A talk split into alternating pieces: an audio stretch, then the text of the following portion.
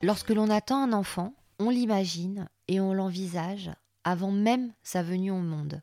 On a neuf mois à se préparer à l'accueillir et à nous demander à qui il va ressembler. On l'imagine toujours parfait, sauf que parfois les choses ne se passent pas comme prévu. Et on n'est pas toujours préparé à ce que notre enfant présente un quelconque problème. C'est ce qui m'est arrivé. Et je me suis rendu compte que j'avais dû entamer un vrai travail de deuil de l'enfant que je voulais parfait.